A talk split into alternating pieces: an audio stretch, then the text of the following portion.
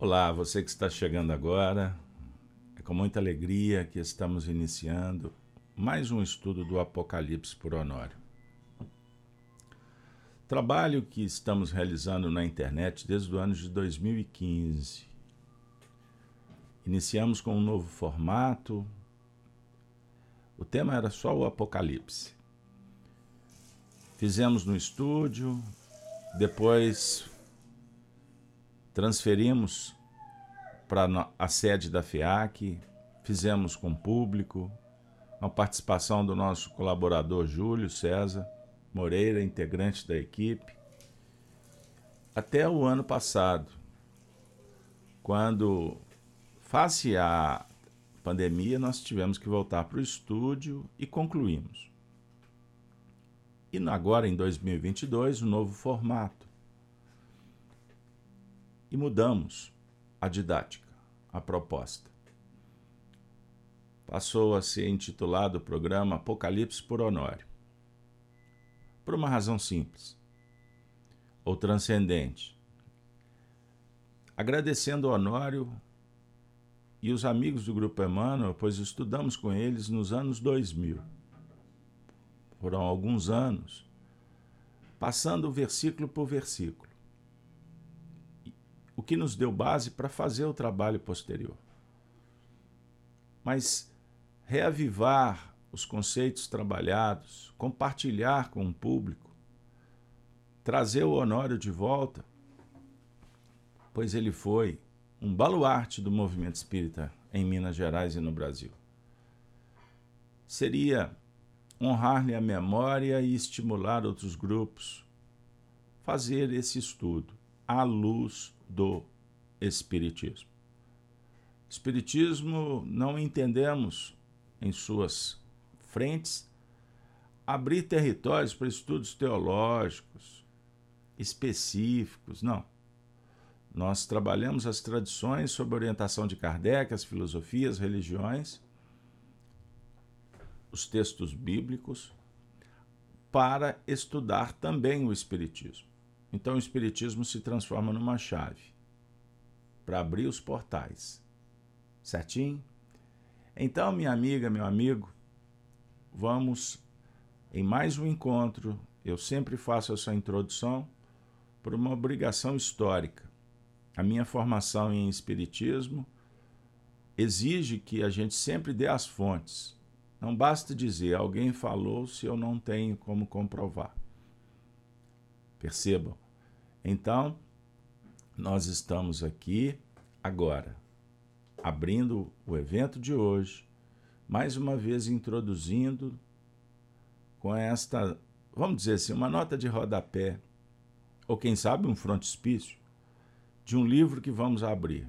Espero que a aventura seja agradável e produtiva para você, como será para mim, eu não tenho dúvida e para todos os espíritos que se interessam em estudar o Apocalipse, junto com os outros espíritos nossos benfeitores, coordenadores, que participam da falange do Espírito Verdade, Jesus.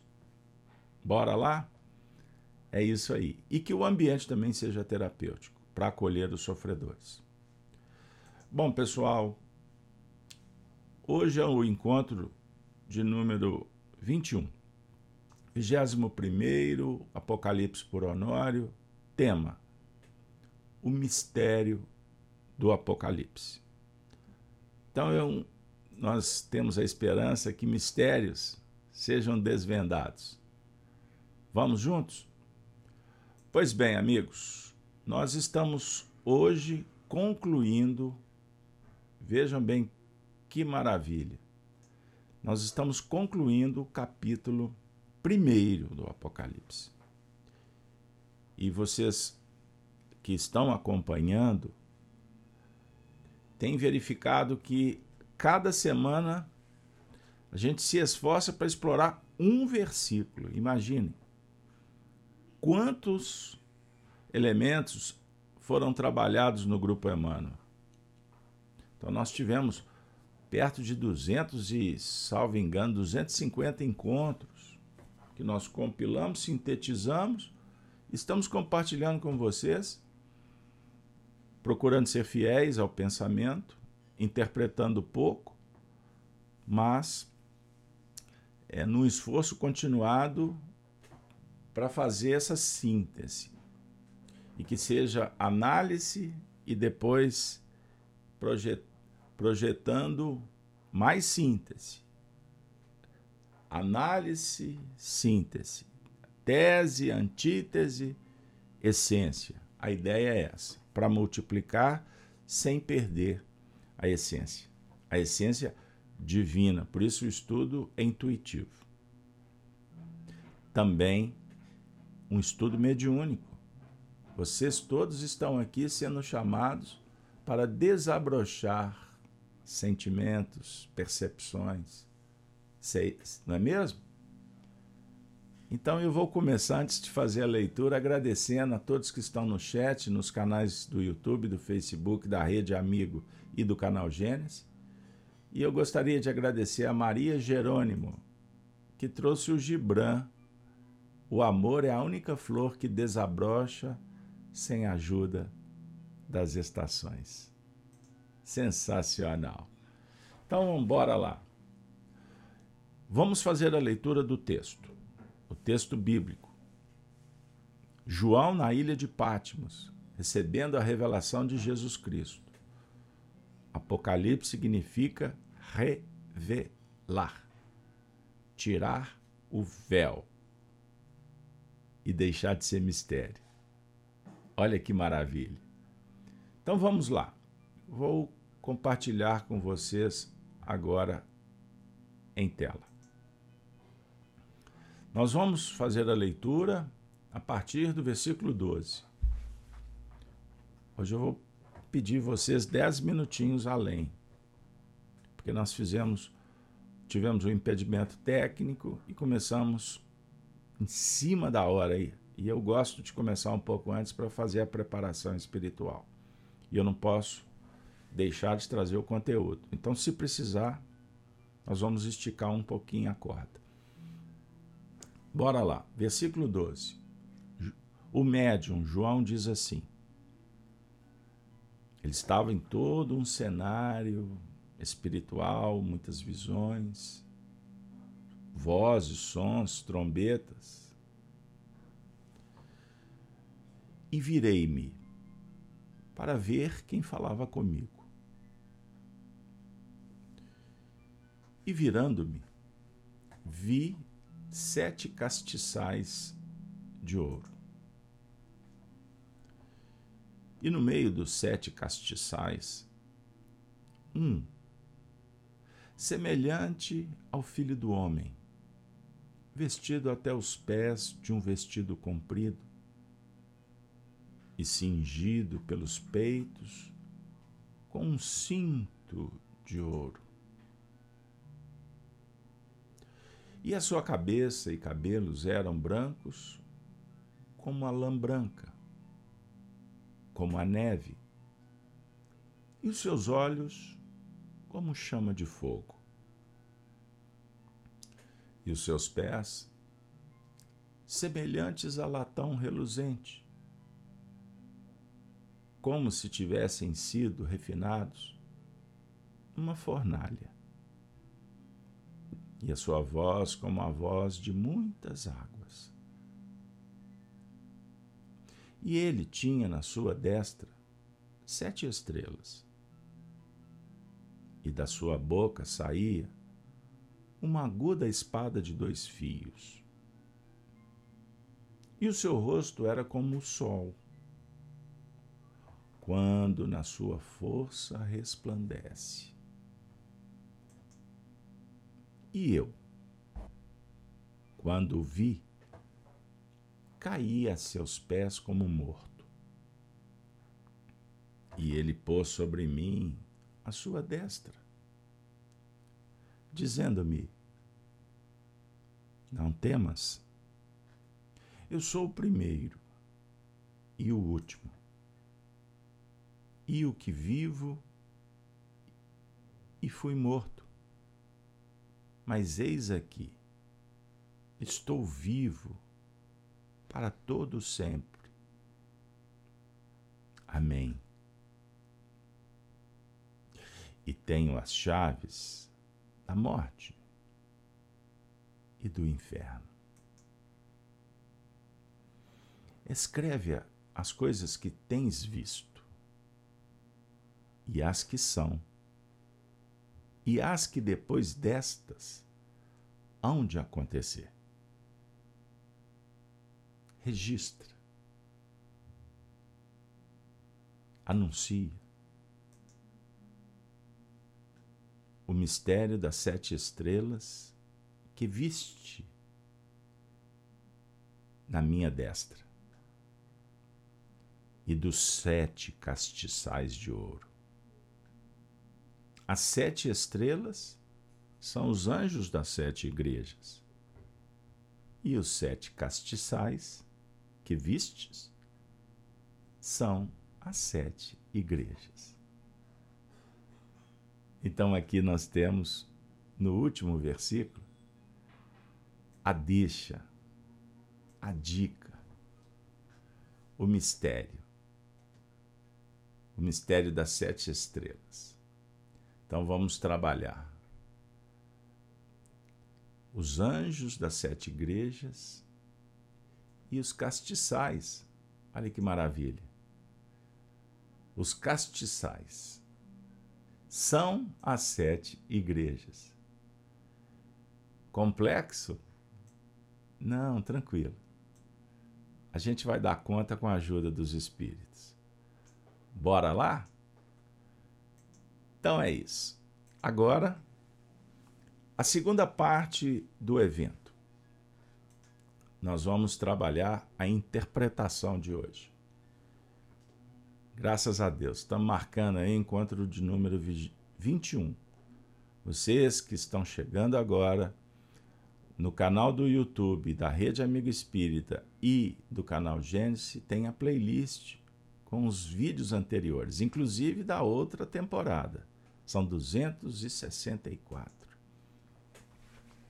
Bom, vamos lá.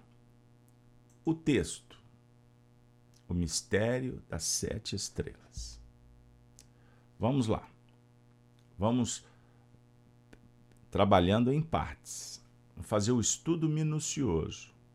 Obviamente que selecionado foram alguns alguns comentários, porque os estudos foram muito profundos na época.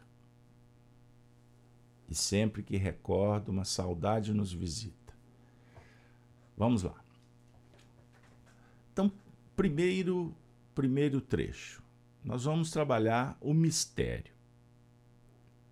Recordando, Honório disse assim: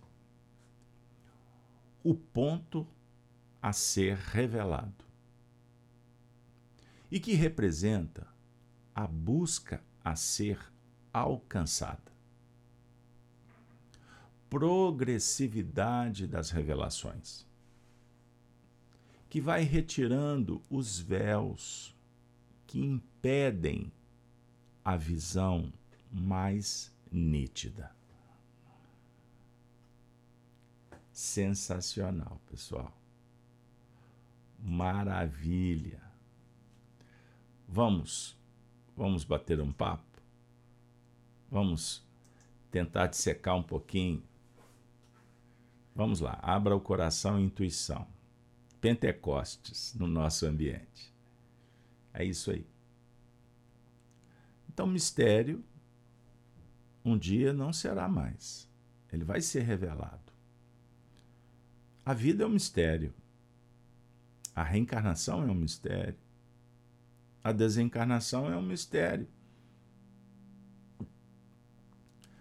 Os véus vão sendo retirados e vagarosamente seremos informados, mediante o esforço, o despertar do interesse para adquirir conhecimento e o conhecimento com profundidade dentro dos planos operacionais, vão favorecendo para que uma escalada progressiva se faça. Então, em síntese, o Honório está dizendo: o ponto a ser revelado e quando apresentado, o segundo passo é buscar. Buscar apropriar, apreender. É a experiência, é a vivência.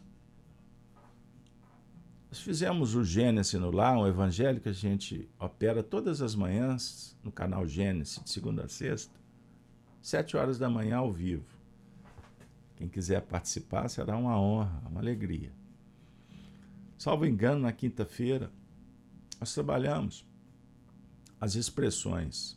Aliás, ontem, sexta-feira, vivências e convivências. Maravilha. Então, quem quiser aprofundar nesse contexto, vamos lá. Uma coisa é existirmos. Transcendendo, viveremos. Não basta existir. Penso, logo existe. Existo, afirma o filósofo. Olha que, que legal. Bom, então se estamos pensando, nós existimos. A ideia, ela se expressa, ela é compartilhada.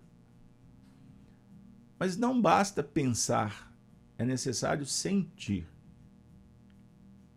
Ou seja, viver aí as coisas se ampliam. Entenderam? Então nós temos potência, o espírito, e o acontecimento é a potência sendo usada para a realização. Platão fala do mundo das ideias e do mundo sensível, ou seja, para além nós buscamos. Nós tentamos ver, captar o que ainda é subjetivo, é filosófico. No campo sensível, através dos sentidos, do sensório, nós vamos dar forma à ideia. Nós vamos materializar a ideia. Para isso, nós precisamos de modelar a ideia. Entendam isso. Na questão 621 do Livro dos Espíritos, Kardec perguntou onde está escrita a lei de Deus. No campo superior, no superconsciente, nesse mundo das ideias. Mas observem bem, então, o código moral está na nossa consciência. Na questão 625, Kardec pergunta: qual é o tipo mais perfeito, o modelo a ser seguido? Os espíritos respondem: Jesus. Bom, então Jesus é o modelo a ser seguido. Seguir Jesus, na verdade, é aprender dos seus ensinamentos, retirando o que é possível e modelar o homem novo. Por isso, Jesus se auto-intitula o Filho do Homem, o futuro da humanidade. Então, quando nós agirmos como ele ensinou, nós vamos preparar o o futuro, o nosso próprio futuro. E isso se faz no caminhar, como afirmava Hermes no Egito, Trimegisto. O caminho se faz no caminhar. E Jesus, que era o, co o coordenador de Hermes, recorda Hermes com a seguinte expressão no capítulo 14 de João: eu sou o caminho. Compreenderam? Então, se o caminho se faz no caminhar, cada um peregrinará no seu próprio caminho, realizando o que lhe compete. Então, Jesus transcende Hermes dizendo: caminho, verdade e vida. Compreenderam? Então vamos lá. O Apocalipse é um livro misterioso para a humanidade. Poucos na Terra conseguem, porque não possuem a chave de um espiritismo. Agora, um detalhe. Parafraseando Herculano Pires, o grande filósofo espírita, professor, um grande mestre, que deixou dezenas de livros que são pouco divulgados. Estudem Herculano Pires para se aproximarem mais de Kardec. E quem dá essa dica é Emmanuel, o professor de Chico Xavier, quando falou que Herculano foi o metro que melhor mediu Kardec. Herculano Pires disse assim: o Espiritismo é uma doutrina filosófica de consequências morais cristãs. O Espiritismo não é uma religião comum popular. No Espiritismo não existe fantasias nem viajação na maionese, como a gente fala atualmente. O Espiritismo é uma ciência séria. E ele se inspira em Kardec, na própria introdução da obra O Livro dos Espíritos. O Espiritismo é uma ciência séria que não podemos tratar a brincar é necessário estudar continuadamente. Vejam bem. Então, o Espiritismo não é uma religião comum e popular. Por isso, o Espiritismo não é um cenário para multidões, embora os espíritas tentam, pois isso sugere vaidades, o glamour encanta os likes, os seguidores. Por isso usam-se holofotes midiáticos numa linguagem da internet atual. Isso não é espiritismo. O espiritismo não vai ser a religião do futuro, falou Kardec.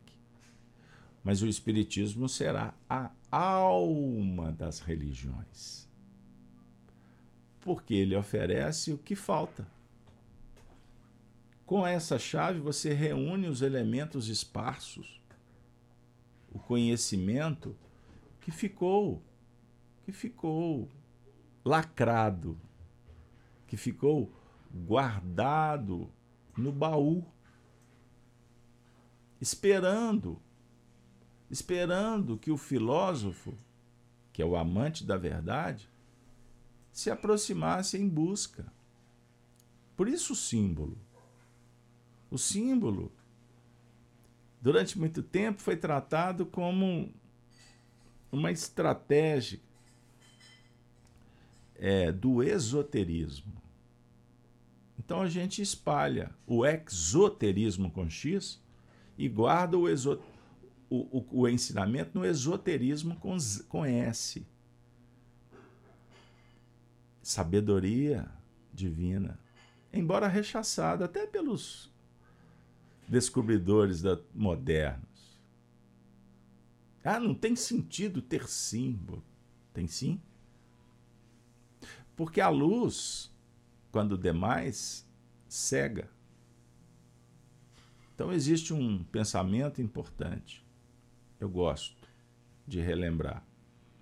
É melhor a ignorância total do que um pouco de conhecimento na mão de incompetentes, incautos, aonde falta moral ou a própria imoralidade.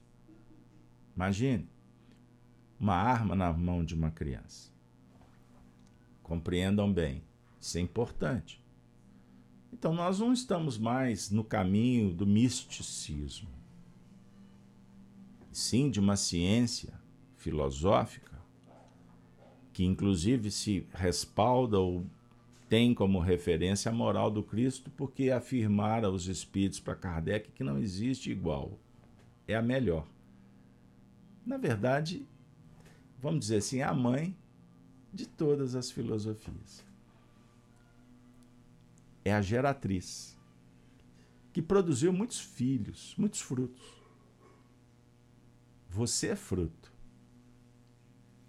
Mas você precisa de se tornar causa, uma árvore a produzir outros frutos. Compreenderam? Então, o ponto a ser revelado e que representa a busca a ser alcançada, dissera o Honório.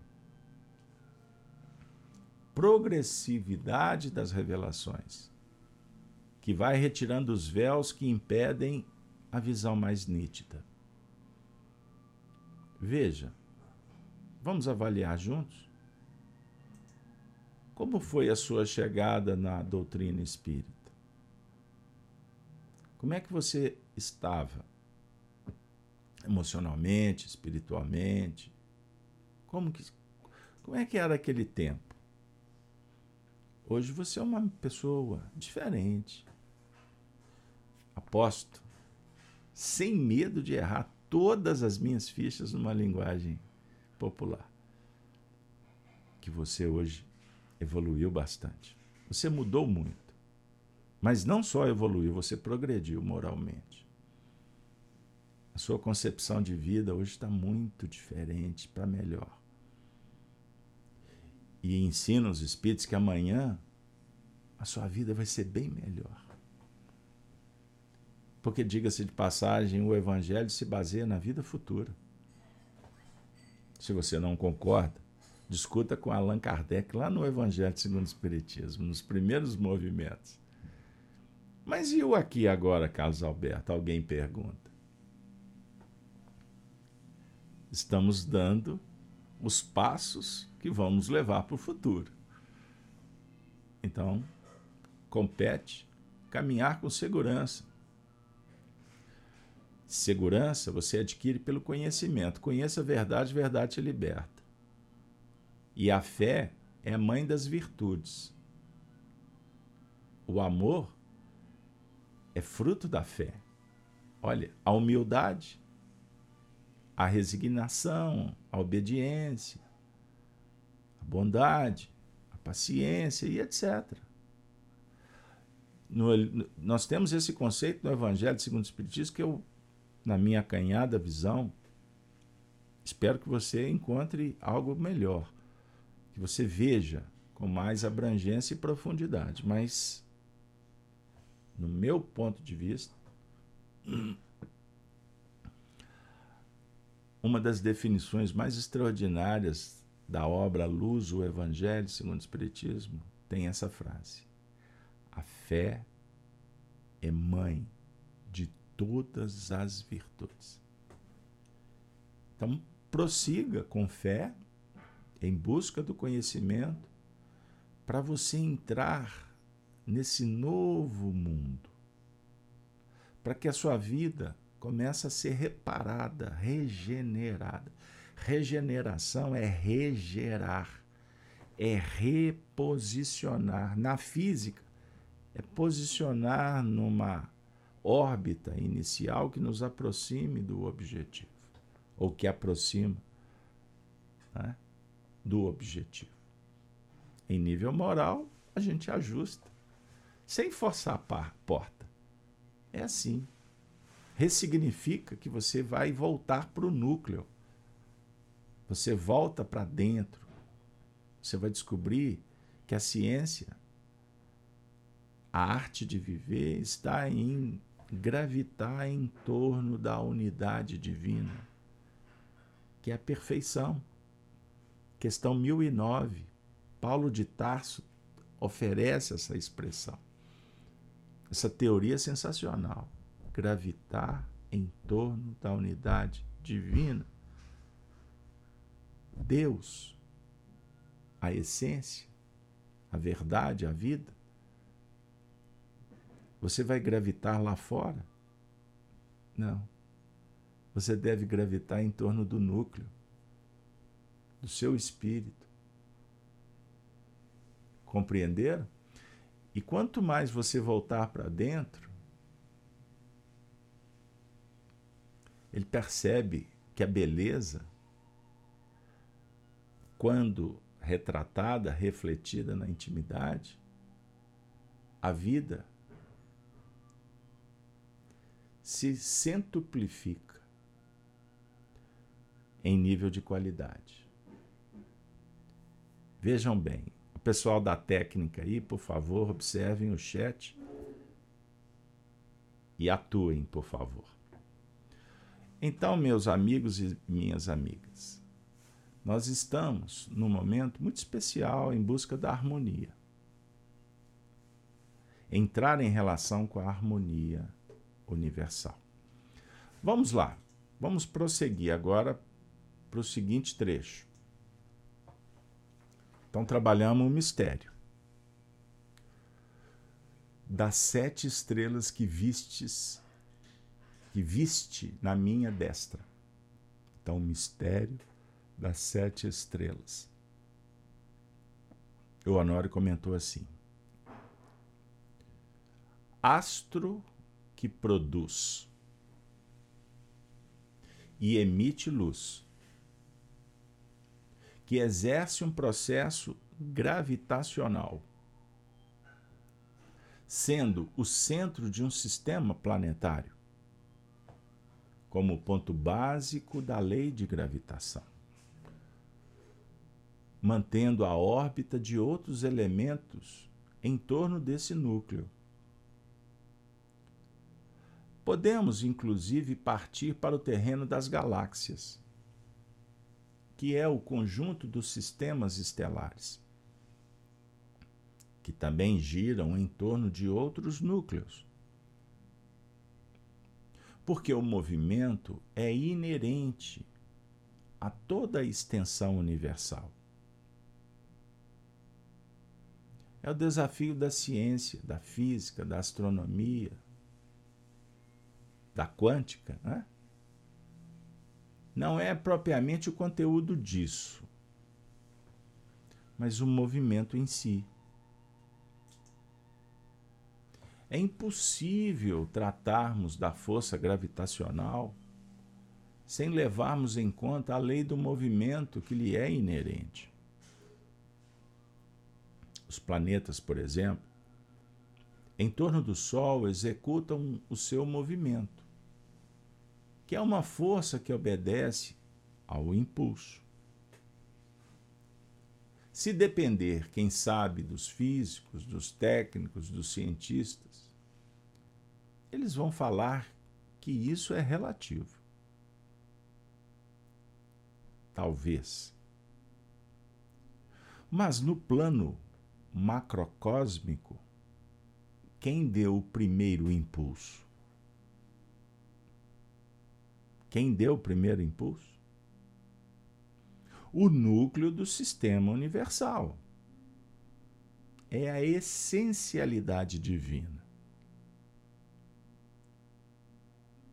Cada um de nós somos um desses astros com o seu sistema orbital, mantido por um Sol e irradiando para os seus satélites. Nós podemos estender nossa órbita indefinidamente, atendendo aos irmãos convenientemente ou restringi-la podendo decair em ovoidização. Perder a forma. For, expressão usada por André Luiz. Forma ovoidal. O espírito perde a consciência. E naturalmente ele deixa de sustentar a sua forma no mundo espiritual. Então, continuando. Vou repetir a frase porque eu quebrei, né? Nós podemos estender nossa órbita indefinidamente, atendendo aos irmãos convenientemente ou restringi-la. se nos mantivermos girando em torno do próprio ego. Olha que sensacional. Então, os sentimentos egóicos, sentimento de orgulho, vaidade, egocentrismo, restringe, dilacera, pode levar à morte, à morte moral. As sete igrejas são, portanto, a projeção dinâmica no ciclo definido por Jesus. Quer dizer, um piso diferenciado. Elas surgiram em decorrência da sementeira do amor, oferecida pelo Cristo e já incluindo as observações levadas a efeito pelos próprios discípulos postos ao primeiro campo e que iriam sendo amadurecidos no decorrer. Principalmente, olha aí, do primeiro século do cristianismo.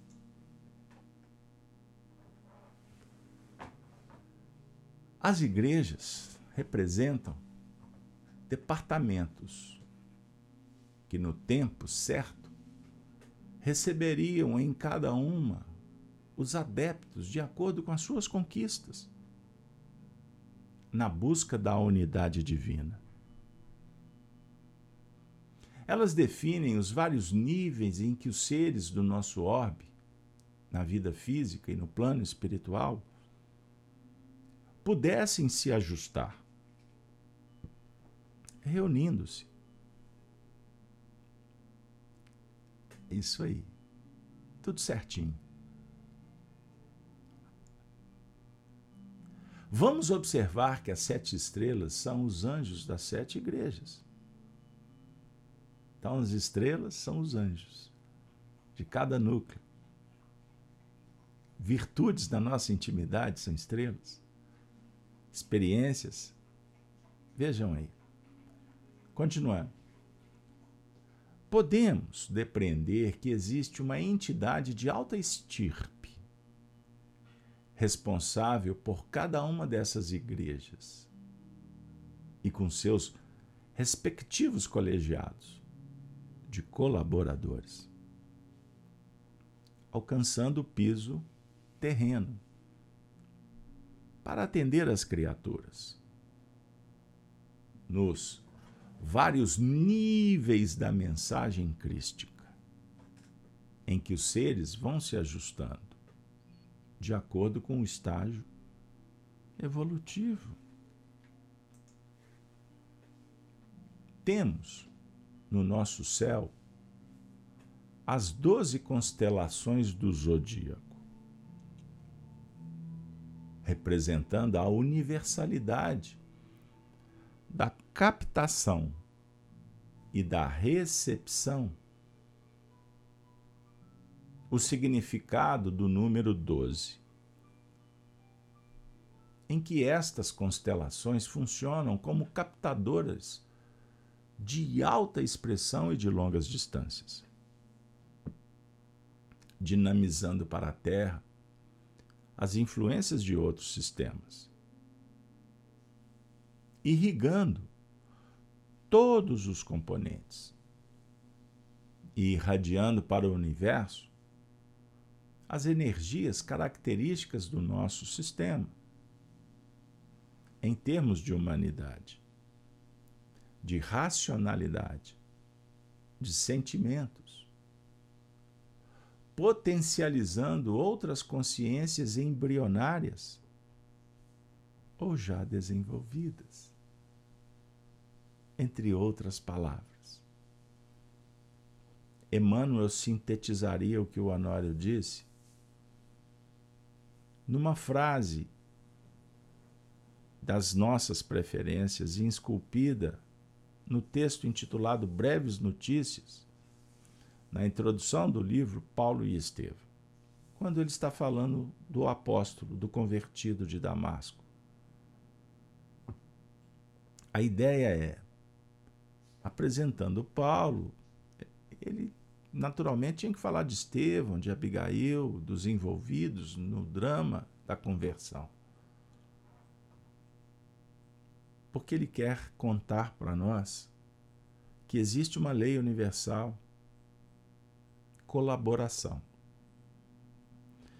Colaboração é uma lei universal. Sensacional, maravilhoso.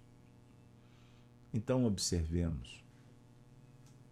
A fala do Honório representa o pensamento do alto. E nós tivemos a honra de ter sentido, bebido daquela fonte, momentos emocionais extraordinários. Não dá para explicar o que, que a gente passou lá naquele cenário do Grupo Emmanuel. Mas vocês agora, nesta síntese, se o seu coração estiver aberto, de verdade, se você não veio aqui interessado apenas em informações, mas em espiritualidade, eu não tenho dúvida que você entrou nas faixas crísticas agora. E o nosso, a nossa tribo, a nossa esfera diminuta de ação cresceu, ficou abrangente. Veja, sinta. O Honório está falando sobre as estrelas os espíritos, a graduação, a elevação. As igrejas cristãs que o Apocalipse nos apresenta, as sete igrejas, têm esse símbolo. Pois dentro dessas igrejas, estrelas, os cristãos. O pensamento divino na boca, no coração, na mente dos seus enviados, irradiando para os discípulos, os filósofos que se apresentavam, chegando cada um de sua parte com suas experiências, suas dificuldades, mas possibilidades. A definir que ninguém chega aleatoriamente, por acaso. Aproximando-se desse núcleo de irradiação bendita. Muitos são os chamados, poucos os escolhidos. Isso é maravilhoso, pessoal. A dizer que cada igreja, nesse número dos sete, ou da evolução setenária, da espiral da subida e da descida. Número 7, para os estudiosos das tradições herméticas, é o número da perfeição. Ou melhor, da evolução. O número da perfeição é o 10. Olha só. Número 12, o Honório falou trouxe para nós a representação dos doze signos dos zodíacos. Vejam que, que maravilha. Número 12 representa universalidade. As doze tribos. Entendam isso. Qual é a mensagem?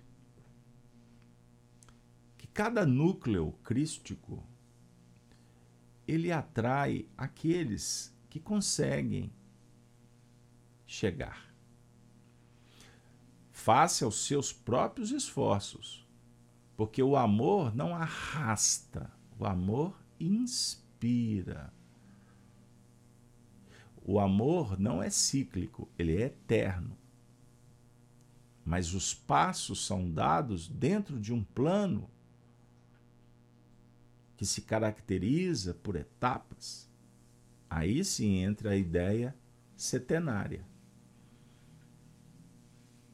Então, o núcleo que pertencemos, ele é a representação da nossa necessidade. A família que você está, você não é dessa família, você está nessa família. Porque senão, se eu afirmo que você é dessa família, nós limitamos. Crenças limitantes. Você está, na verdade, como um, jornal, como um viajor, estagiando por aí. Mas esse estágio é fundamental. Ele precisa ser valorizado. E as experiências vivenciadas como experiências aprendizado e não apenas desafios. Anotem esse conceito. Nós somos surpreendidos por experiências desafios. Mas compete o aprendiz fazer com que estas se tornem experiências aprendizado. Ou seja, desenvolvendo a virtude, o sentimento aprendiz. Filosofia. Filosofia é amor à sabedoria. É a busca pelo conhecimento, que passa pelo esforço, pela virtude que, que abre o painel humildade. E para que você consiga, perseverança, uma outra virtude. Paciência. Conduza as suas emoções não alimente ansiedades para não fazer bobagem. Não precipite. Porque você pode perder a conexão. Vou falar para os médiums. É muito difícil o médium chegar num, num grupo de trabalho. As etapas são complexas. Aí, quando ele começa a tomar pé, pega ritmo, cria afinidades, estuda, começa a se dar bem no trabalho, começa a colher resultados. Aí daqui a pouco vai aparecer os testes, se ele vai permanecer, se ele vai sobreviver, se ele vai perpetuar. A maioria não dá conta porque cede às crenças limitantes e os sentimentos egóicos. Começa a projetar perfeição nos companheiros de tarefa, é o outro idealizado. Aí no dia a dia vai descobrir que o outro é tão aprendiz quanto ele. Alguns já sabem um pouco mais aquele conceito da reunião, aquela lição da doutrina, mas não significa que tenha a doutrina em profundidade. Aí começa a ter problema, se afasta. Hoje é saúde, é o carro que estragou, é o filho. Acontece de tudo para testar. Aqueles que estão aí há décadas no trabalho, olha o que eu estou dizendo, há décadas. Você está aí há um, dois anos, não pensa que a coisa está garantida. Sabe? Que determinados impedimentos não têm mais importância, porque eles não vão deixar a tarefa, a não ser realmente algo que não tenha controle. Mas os que estão começando enfrentarão as adversidades das pequenas às maiores. Mas não importa, o que eu quero dizer é o seguinte: que quando se afasta, depois para voltar, é complicado, porque vai ter que startar um outro projeto. E você nunca será o mesmo. A trajetória nunca é igual. Então aproveite o momento. E me ocorre por inspiração um fenômeno que estamos constatando no dia a dia. Como as casas espíritas ficaram aí esse período os trabalhadores trancados dentro de casa, liberdade deixada de lado, o retorno complexo. muitos não retornaram. Quantos voltaram, mas estão enfrentando muitos problemas para permanecer? Compreendo o que eu estou dizendo. A vida não é a mesma de três anos atrás. Nunca será, é verdade, mas ou, aconteceu um abalo nas estruturas, nos costumes, nos hábitos. Então o processo de continuidade sofreu. Adaptações ocorreram. Tudo isso para falar desse núcleo, dessas igrejas, das estrelas, da sintonia que podemos perder ou ganhar. O certo, eu vou me deter na frase final do, do Honório, quando ele disse: que nós estamos vivendo num sistema em que as irradiações acontecem, partindo das grandes estrelas na direção dos mundos mais distantes. Mas destes também se projeta. Então, no estágio que nos encontramos, ainda com o mundo atrasado perante os sistemas dinâmicos da infinitude do cosmos, a Terra passa por um processo de muitas mudanças para melhor. Mas como ensina Kardec, essas mudanças elas são caracterizadas por muitas crises de identidade ideológicas. O cenário está sendo abalado. Mas mesmo assim nós podemos irradiar. E estamos irradiando. Estamos influenciando mundos inferiores. Então, o que não atende mais em outros sistemas é um recurso inspirador. Compreenderam? Então, minha amiga, meu amigo, não é simples. Por isso é que nós estamos aqui. A Geisa está dando um testemunho, contando que com a desencarnação de um líder na casa espírita, o trabalho dissolveu. Os trabalhadores pulverizaram. Era o núcleo, era a estrela que aglutinava. Geisa, isso muito acontece com frequência em famílias. O vovô, o papai, a titia. não é? Aquela, aquele coração que aglutinava. Depois, a vida que segue. Porque se cumpriu um ciclo. Também a gente precisa de pensar sobre essa ótica. Terminou. Agora, cada um para se vincular em outros setores. Em outros setores. É? Mas vamos em frente. Vamos em frente, porque a, a jornada evolutiva é maravilhosa. Vamos passar aqui agora para o trecho. E dos sete castiçais. Então já trabalhamos o mistério das sete igrejas que vistes na minha destra e dos sete castiçais. Então o castiçal é o componente irradiador da luz que é criado na linha natural da evolução. De baixo para cima, e a luz é instaurada pela evolução moral, que chega de cima para baixo. Ele é a instrumentalidade que a evolução, a evolução elabora. Então, castiçal faz o papel da instrumentalidade.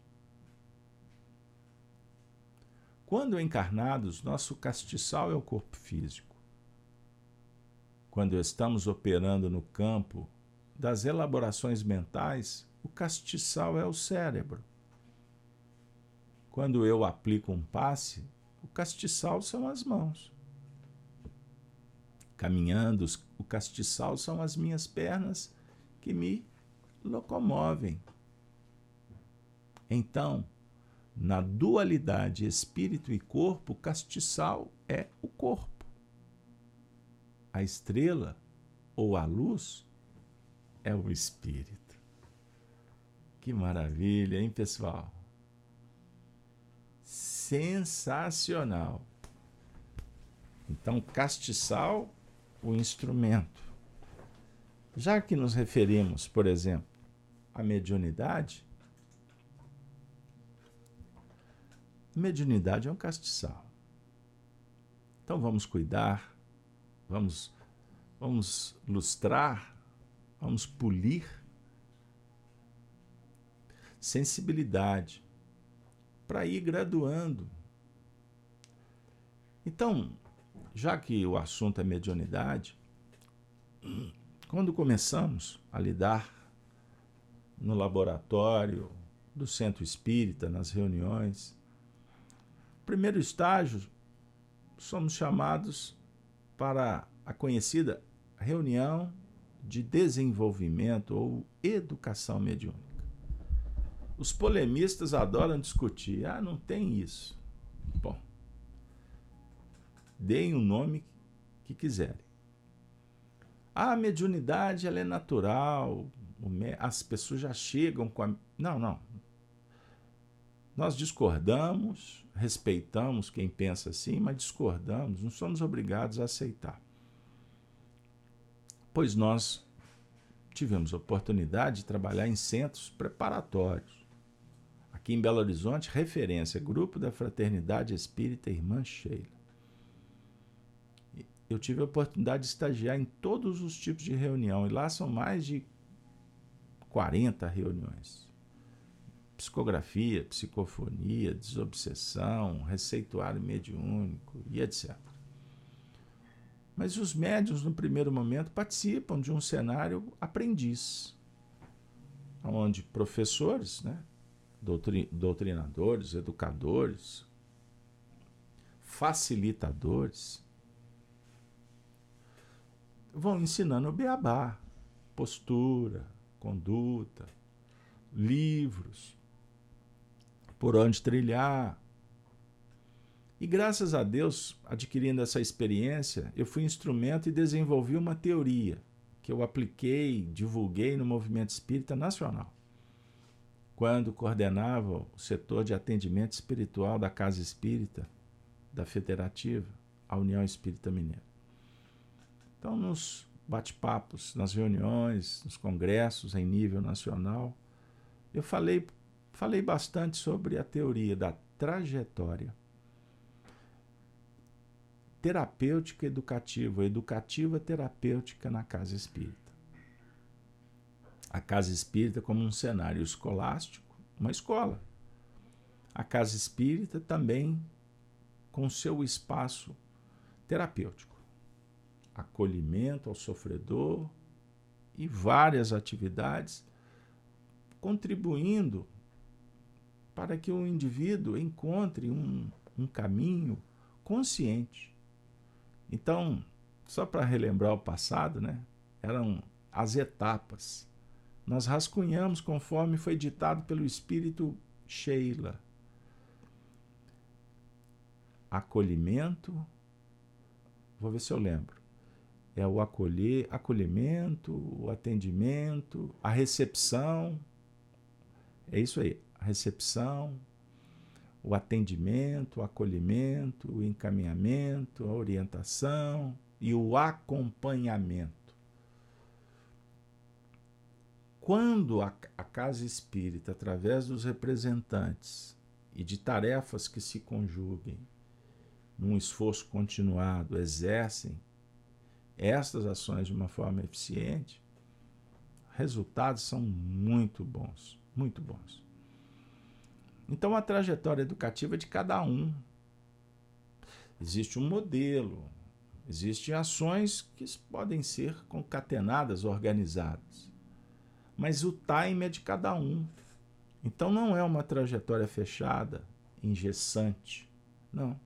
Ela é abrangente, é de profundidade então, nem sempre o indivíduo que chegou agora, ele tem que percorrer alguns caminhos que a grande maioria percorre, porque ele já chega numa condição meio que bem ajustado já um processo precisa de uma orientação básica e daqui a pouco ele já está produzindo. Não, cada um é cada um. A ideia é essa. Já outros, essa trajetória educativa não vai ser apenas numa encarnação. Compreendam bem o que eu estou dizendo. Então, nós temos uma trajetória educativa terapêutica. E hoje, a vida está nos dizendo da importância de fazer essa trajetória em, em nível íntimo também. Você se acolher, você se perdoar, você se abençoar. É o Cristo que entra dentro para agir. É o Cristo interno. Vejam bem que maravilha.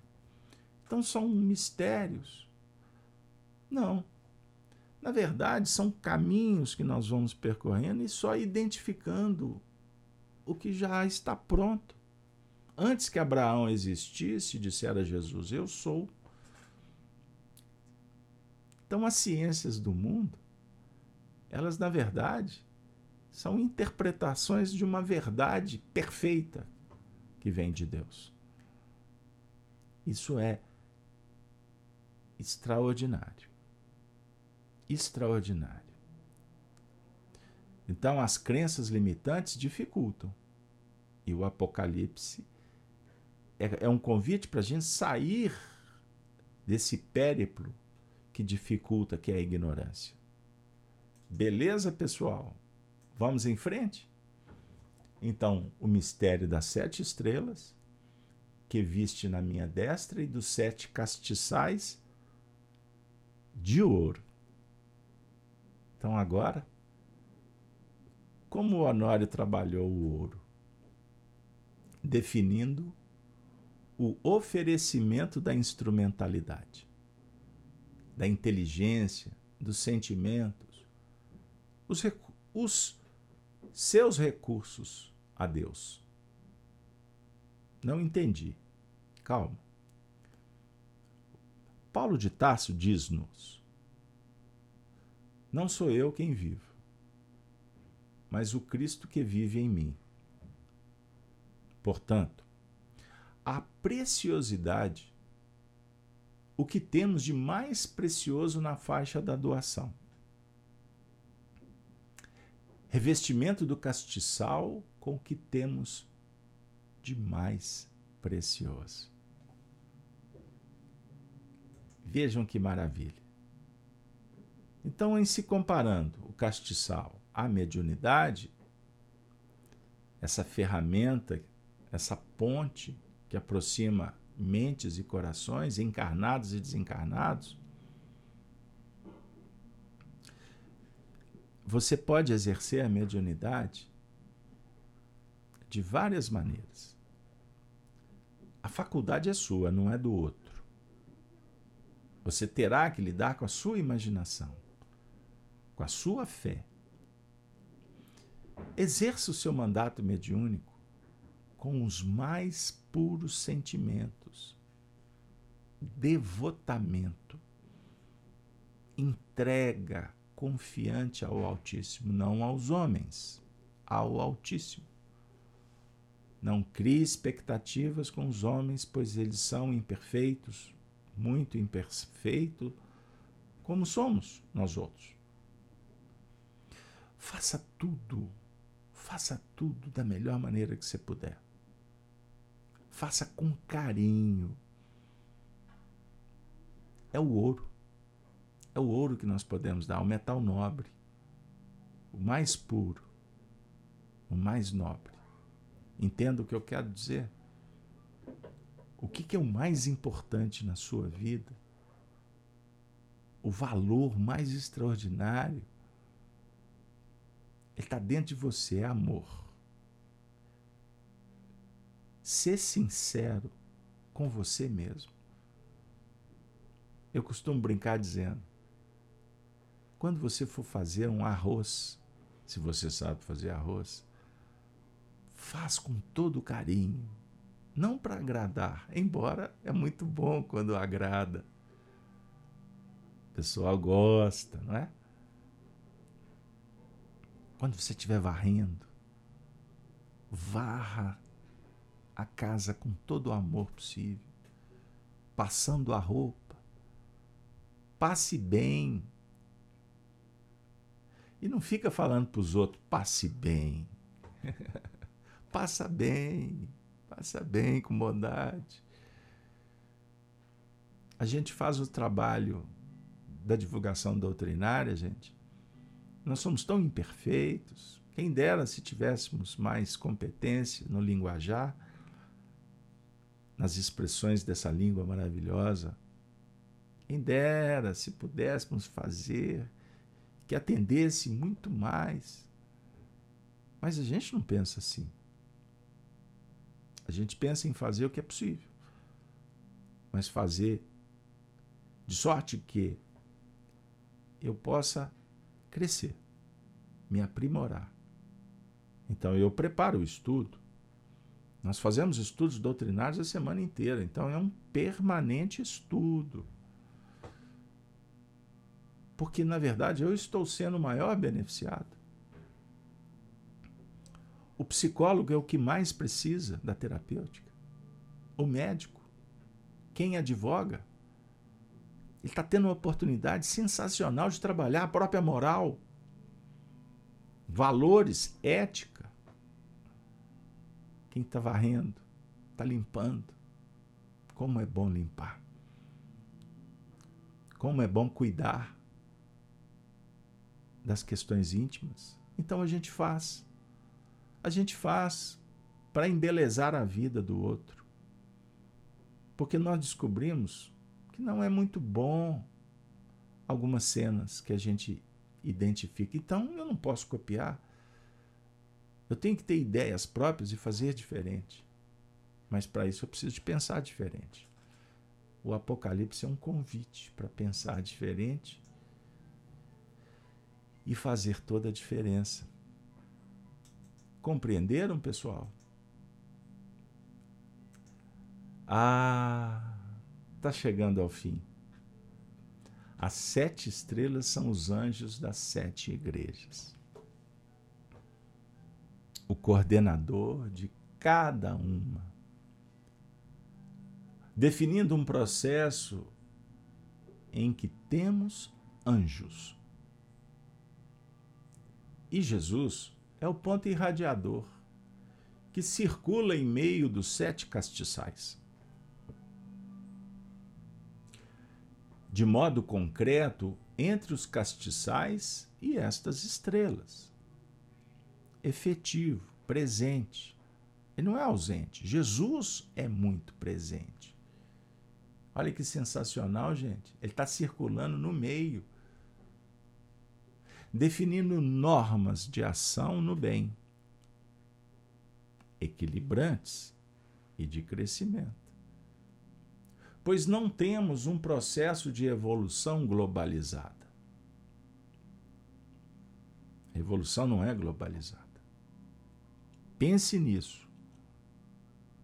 A gente ouve muito as expressões globalização, favorecendo tecnologia, transporte, distribuição de conhecimento, de renda. Aí tem as teorias, né? Estas aí são complicadas, do globalismo. Então você tem a tese e a antítese. Você tem a luz e a treva. Estuda o assunto e fica atento. Mas eu quero dizer que a evolução não é globalizada. A evolução que o Apocalipse trata, é evolução individual. Nós podemos receber muitas informações que tangem o plano globalizando, ou globalizado, perdoe. Mas a evolução se dá de modo departamentalizado, de modo individual e gradativo. Não está assalto. Por quê? A nossa mente não tem uma capacidade operacional abrangente, de maneira assim que eu posso pegar todos os ângulos de uma só vez. Não. De sol a sol, o lidador vai cumprindo a sua tarefa. Convivemos em grupos, na comunidade, na família, para que tenhamos oportunidade de seguir, parar, descansar, respirar novos haustos, mudar, viajar, ver cores diferentes, painéis diversos, para depois retomar na linha. Então é o subir, o descer, é o monte, é o vale, é a filosofia, é a prática. Mas não é possível abranger o conhecimento de uma só vez. Isso se chama cuidado. Tratar com carinho, com paciência a jornada. E valorizar. Valorizar cada tijolinho, pois não se constrói sem eles o edifício. Então, todos os seus tijolos Todos os tijolos da construção possuem o seu valor específico, eles não são iguais. Embora na aparência sejam. Mas se a gente observar com mais detalhes, eles não, não têm o mesmo peso. Se a gente for lá na essência, eles não têm a mesma forma. Embora tenham sido feitos em, em blocos, né? em série, Espírito não é criado em série, em blocos. Aprendemos em evolução, o Honório discorria isso brilhantemente, que quando o espírito é criado, né, os princípios espirituais, eles são organizados em grupos. A evolução começa em grupo, mas eles possuem individualidades. Isso é sensacional. Eu não vou entrar nesse terreno, porque senão a gente não chega ao fim. E os sete castiçais que vistes são as sete igrejas. As sete igrejas não definem uma universalidade de valores. Elas representam uma maior ou menor intensidade no contexto não diversidade. Olha que sensacional, gente. Isso aqui dá um estudo. Representam intensidade. A intensidade. A irradiação que vai intensificar. Então vamos pensar assim, deixa eu tentar exemplificar para vocês. Um determinado assunto ele é, ele é trabalhado em várias igrejas, mas de maneiras diferentes. Mas o assunto é o mesmo. Irradiando e influenciando aqueles que estão ali ao nível do impulso que aciona a potência e essa potência vai ser trabalhada naquele cenário. Então, é como se nós ouvíssemos a lição paciência em sete núcleos diferentes.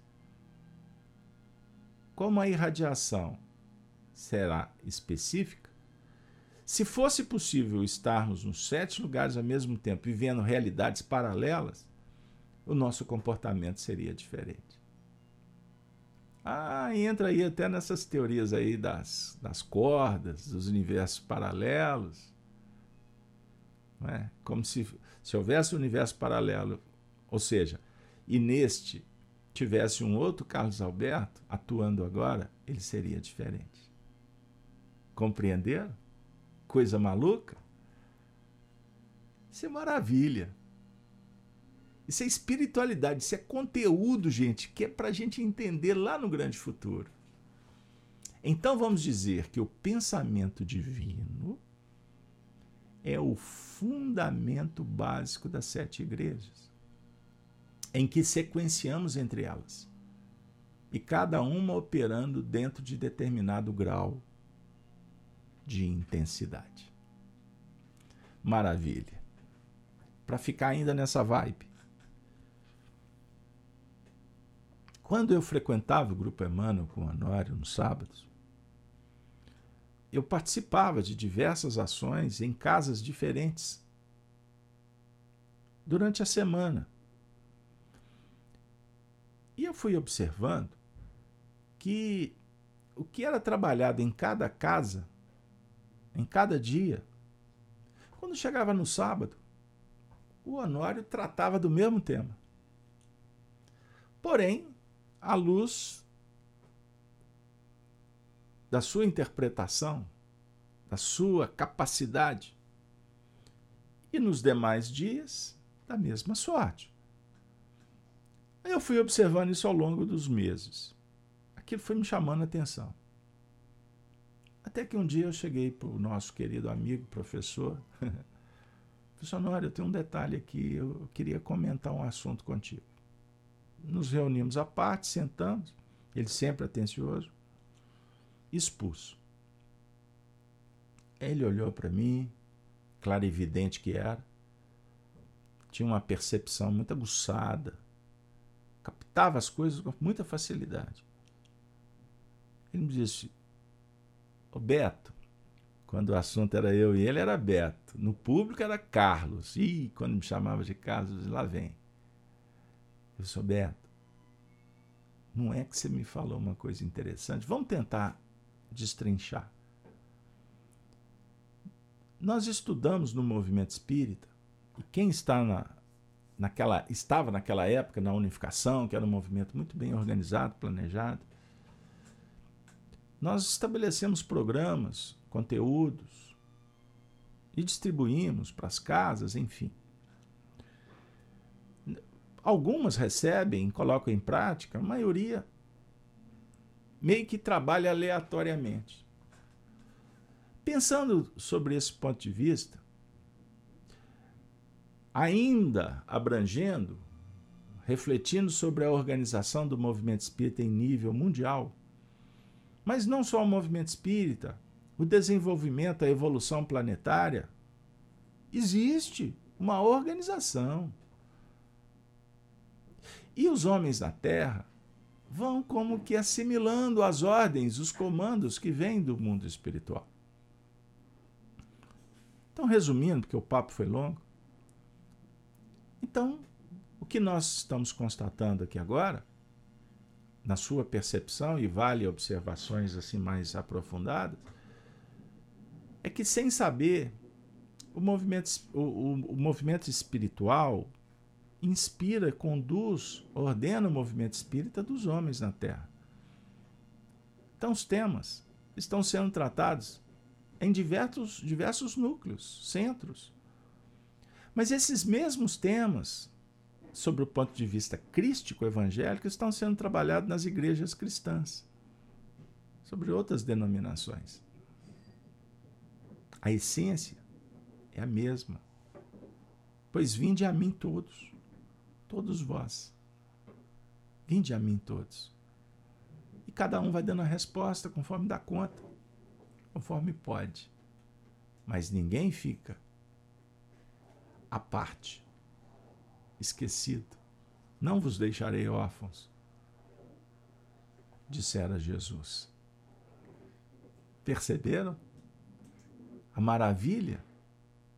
Ah, minha amiga, meu amigo, estudar o Apocalipse à luz do Espiritismo, para nós, será sempre um desafio muito bem, um desafio bendito. O mistério do Apocalipse tema de hoje.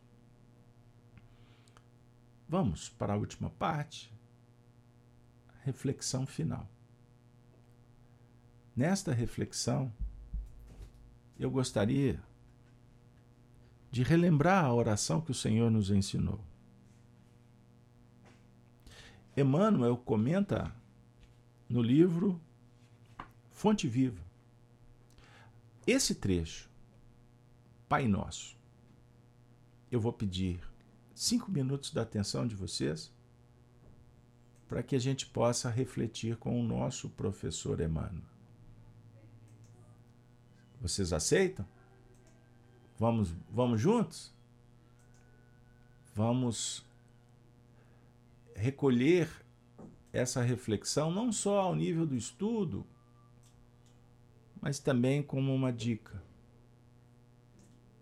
para quando orarmos entendermos um pouco mais a essência dessa proposta.